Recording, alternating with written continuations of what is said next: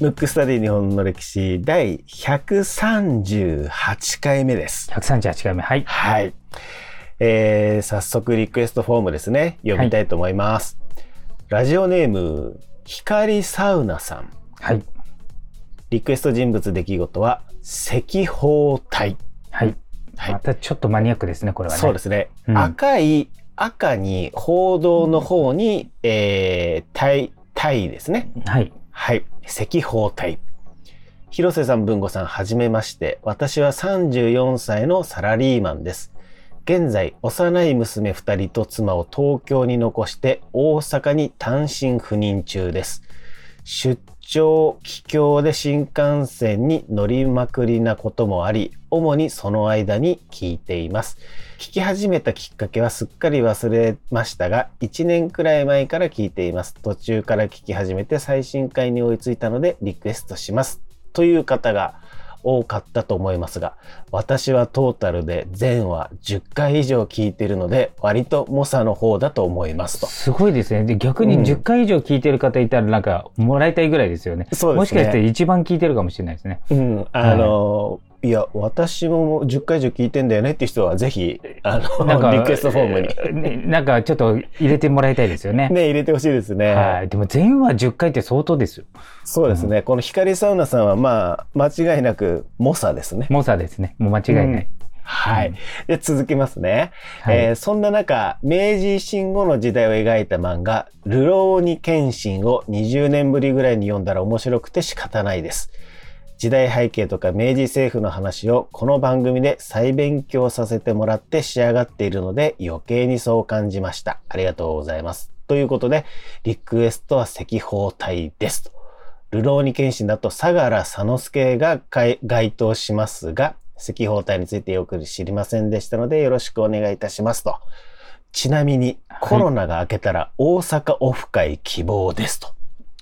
それはもうあれですよね。オファーがあればね本当はどこでも行きたいぐらいですよね。本当ですよね九州だろうが、北海道だろうが。北海道だろう。まあ、はいオフ会、オフ会どころの騒ぎじゃないですよね。うんオンですよね、もうね。うん。もうだからもう集まる方がね、もう求められれば行きたいなってね、行きたいですよね。思いますね。はい。うん。ということで、光サウナさん、ありがとうございますと。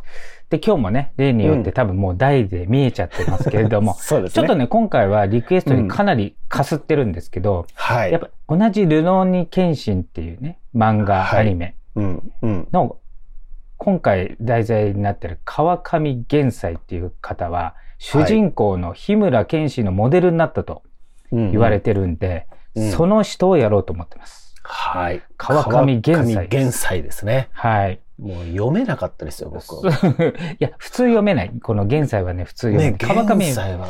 どう見ても読めないですよね。う。うんん。で、一応僕もね、ルローニケンシン見た、僕見たことないんですよ。はいはい。あの、漫画もうん映画も見たことないんで、うんまあちょっと話題になってるなっていうのは分かってたんですけれども、で、一応まあ主人公のモデルが実在の人物っていうことで、うんちょっとこう、ちょうどこう、幕末そろそろやりたいなと思ってたんで、はい。うんそれで川上玄斎なんですけど、はいまあもちろん文庫も多分聞いたことないよね。もちろん、ないです。ちなみにルローニケンシンは知ってる？あの、名前だけ。名前だけ。あ、うんじゃあ二人とも、もうね、もしかしてリスナーの方でも大好きな方とか、はい。あの、すすごく読み込まれてる方いるかもしれないこう、全く知らない二人が、うん。あの、喋りますので。はい。で一応、川上玄斎について話しますね。はい。うん。だからちょっと漫画上の設定がどうなってるかちょっとわからないんですけど、うんうん一応まあそれで話しますと、はい。じゃあ早速まずね行きましょ幕末の人う。で、うん。えっ、と、熊本の人なんですね、うんうんうんうん。で、熊本当時、肥後藩っていう名前だったので、はい。まあ、肥後の人ということですね。はいあの、江戸時代で言うと。うん。えっ、と、幕末ってあんまり肥後って聞かないでしょ？聞かないですね。あの、その隣の佐賀、えっ、と、うん肥前っていうのは幕末の本当明治に入るぐらいにすごく注目されますけど、うん。実はこの熊本の肥後藩に結構有名な方がいるんですよ。そうなんですね。宮部定蔵っていう人なんですよ。有名とか言って知らない、知らない。これね、笑っちゃいましたけど。うん。そう。吉田松陰の親友なの。ああ。だから吉田松陰とこの時代旅行とか一緒に行っちゃってる。とか旅行自体あんまできないんだけど、うんうん。でそういうのに行っちゃってるぐらい仲良しなんですよ。うーん。その熊本って言ったら、まあ、ひえっ、と、当時ね、その、その後の時代とかまた違いますけど、その幕末の初期の段階では、この宮部定蔵が多分一番名が知れた人だと思うんですけど、はい。その人に兵法を学んでる、まあ、いわゆる弟子みたいな感じで、うん。川上玄斎はいるわけですね。はい。で、えっ、と、大体まあこの時代の人大体そうですけど、下級武士出身なんだけど、下級武士までは大体、その幕末の偉人って大体そうなんで、はい。あの、まあ目新しいことはないんだけど、うん。なんとね、下級武士でありながら、一応藩主、要するに殿様側近の茶坊主になってるぐらい、はい結構多分優秀だったと思うんですね、子供ながらにして。なんか、それを聞くと、西郷うん隆盛みたいなイメージですね。あ、そうそうそうそうそう。なんか似てますよね。そういう感じの、そういう感じのイメージ。うん。で、まあ、そういう藩主のうん。殿様の近くにいながら、兵法は宮部定蔵に学ぶという感じ。で、当たり前ですけど、吉田松陰もよ宮部定蔵も、ゴリゴリの尊上、尊王上位派ですから。はい。だ、だからもう、川上源さんもゴリゴリの尊王上位派ですから。まあ、要するに、キレキレの方々っていうことですね。そうそうそう、もうもう、クレイジー級のゴリゴリの思想を持って。はいで、。もちろんその時は本人は正義だと思ってやってますからね。で、その時に、で、この人って、イメージどう、どうだかわかんない。あ、ちょ漫画の見てる方は漫画通りなのかもしれないですけど、僕、ちょっと漫画見てないんであれなんですけど、あの、非常に剣が強くて、まあ、人切り減災って言われてるぐらい、まあ、なんつうのかな。まあ、暗殺者みたいなもんなんですよ。要するに反対するやつを、まあ、そのまま切っちゃうみたいな。だから自分が尊王攘夷派なので、幕府側の人とか、うん。開国派の人とかを、はいまあ切っちゃうみたいな。で、幕末四大人斬りの一人なんですよ。聞いたことある？幕末四大人斬り。名前は聞いたことありますし、そこにあれ、うんあの方いるんですよ。岡田伊蔵。そこれはねう素、晴らしい。もうあれですよ。龍馬伝ですよ。龍馬伝、そうそうそう。うんで、もう一人が川上、今回のね、主人,、主人公というか、テーマの川上玄斎。うん。で、この人は自分の意思でやると。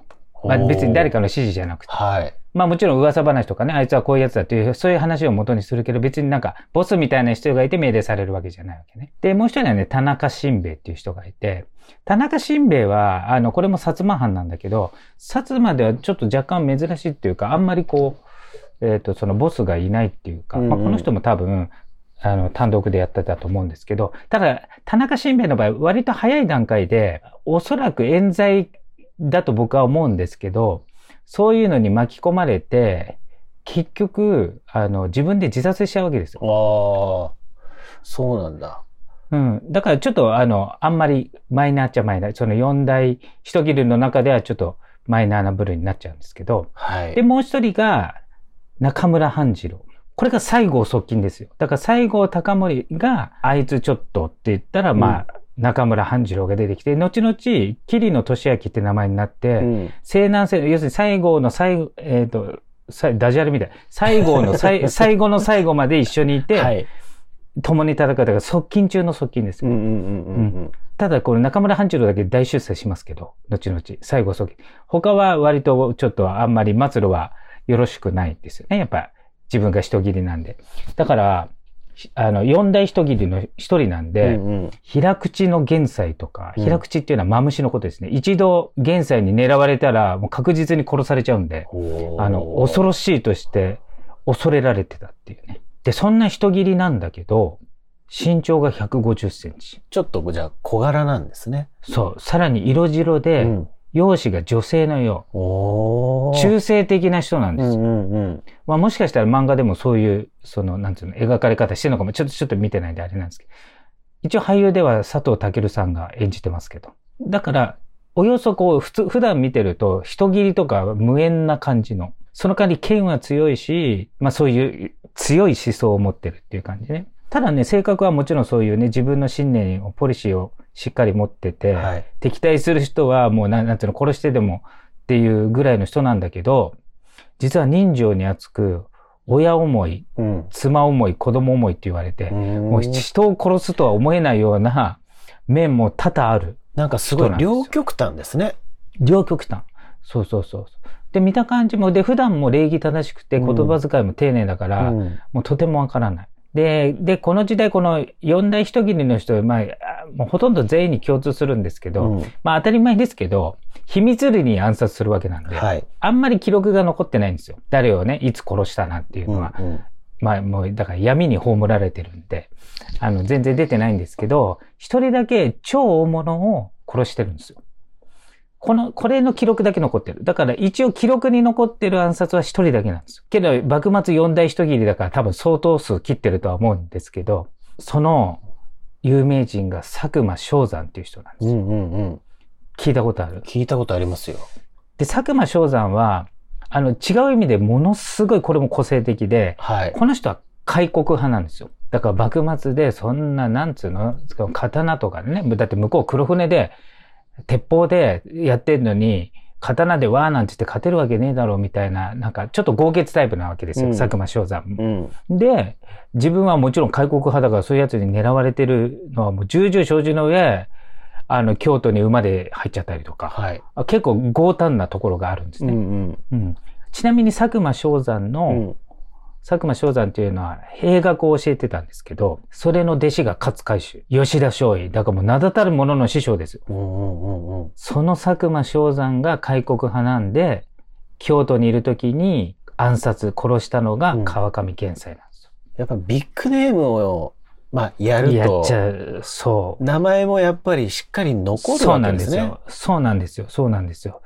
ただ、この時ちょっと珍しいことに、まあ僕ももちろんね、人切りなんかしたことないから、心境はわかりませんけど、数々ね、過去にいろいろやってたわけですよ。うん。で、有名なエピソードが一個ありまして、はい。まあさっきも言ったように、こう、仲間内には割とこう、そういう凶暴な面は出してないわけですよ。うん。礼儀正しいし、むしろちょっと女性っぽいっていうか、はい。うん。それで人情に熱い仲間思いだったりするんで、それでみんなでこう飲み会みたいな飲んでたんですよね。で、その時に、あの、幕府の役人でちょっとろくな奴がいねえと。うんうん。いろいろ不正働いたりろくでもねえと。あいついつか、ちょっとまあ、やっつけないとな、みたいなこう、仲間内でこう酒飲みながら騒いでた時うに、ん。じゃあちょっと出てきますって言って、普通、だから周りの人はもうトイレ行ってんだと思った。はい。そしたらパーッと出ていて、その名前が出たうん。幕府の役人うをん。殺してう、ん。首切って、うん。首を持ち帰っうてん、お酒を飲んだっていうね。こ、怖え。めっちゃ怖い エピソードがあるわけです。はいはい。恐ろしいですね。ぐらいうん。要するに殺してうん、生首持ってきて平然とお酒を飲むぐらい、まああと多分数々ね、そういう暗殺はしてんだと思うけど、はい佐久間昌山切った時だけ、うん。なぜだか、あれって、ちょっと違うかもっていうか違和感を感じちゃったみたいで、ここっからピタッと人切りをやめるんですよ。そうなんだ。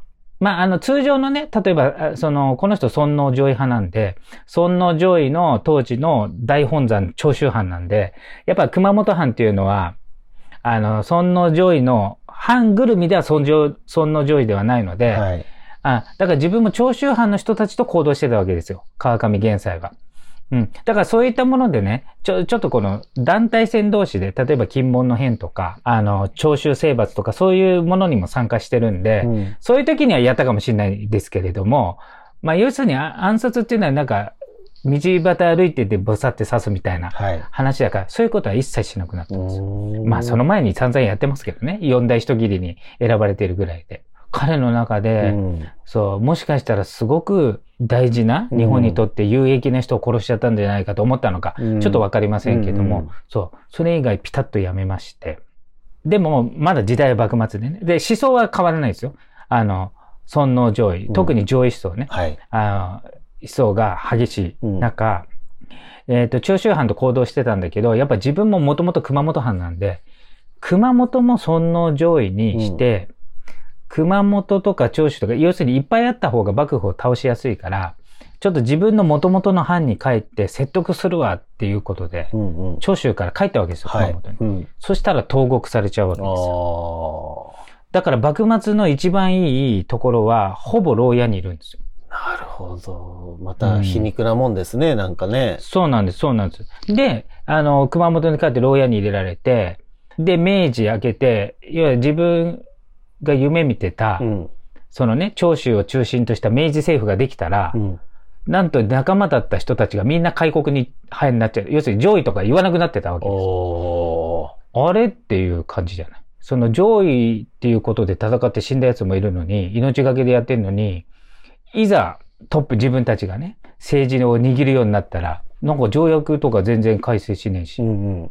開国派になってるじゃんってなって、そうするとその長州藩からすると、もうそんなの上位なんかとっくにしててもう無理だと思ってるわけだから、開国路線で行こうとし、要するに日本を海外に追いつくように海外からいろんなものを導入しように変わっちゃってるわけなんで、そうするとゴリゴリの上位派はむしろやばいじゃない、うん。そんなのが多いて、しかも過去にね、もう近くにいたから、現在のやばさはわかるわけじゃん。もう何人も殺してるから。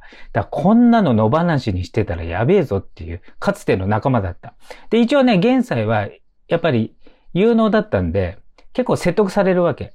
お前もねって、もう上位は捨てて、もう世の中も変わってるし、あの、もうちょっとこっち側に来ないかみたいな。したらむしろ、お前ら何を言ってんだとか。だから、なるほど。木戸孝允とかね、三条実富とかもう、その時ときめく高官たちを、うんお前らなんか変わりすぎじゃねえか、みたいな感じで、ちょっと逆に攻撃しちゃうんだけど、だから最後まで上位をね、押し通すわけです。時代が変わってもね。で、結局、すごく些細な罪状で、うん。最後、東京で斬首される。うーんうんなんかやっぱりこう、牢屋に入れられちゃってた時から時間がちょっと止まっちゃってたのかもしれないですね。そうそうそうそう。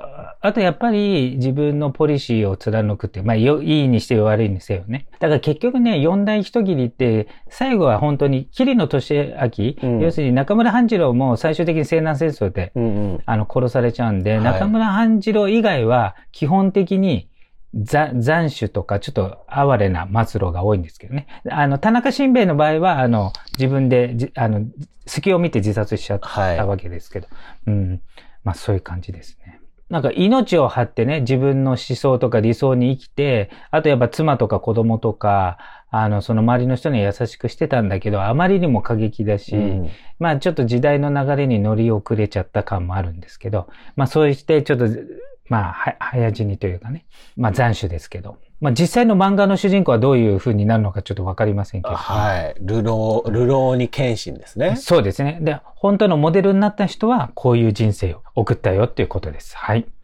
でもね、剣は我流なんですよ。あ、これ言いましたっけ、うん。言ってないですね、それ。だから散々、要要はこの時ってもう全員がもう猛者じゃない。要は幕府側は新選組がいるし、はい。尊王攘夷派は、まあそれぞれの、まあ岡田伊蔵も含めて、なんつうか全国のその剣のスペシャリストが集まるわけじゃん。うんうん。だから自分も殺したかもしれないけど、いつ殺されるかわかんないぐらいのところに、我流の剣で恐れられてるぐらいなんで、まあ、そ、多分天才的な剣の技術を持ってたんじゃないかなとは思いますけどね。いやー、ちょっと。ということで、まあ、ぜひね、興味のある方は、この川上玄斎、もう一度こういろいろ調べてる文献をちょっと読んでいただければなとはい。思います。今回のテーマは、川上玄斎でした。むくむくラジオだべむくむくラジオだべむくむくラジオだべ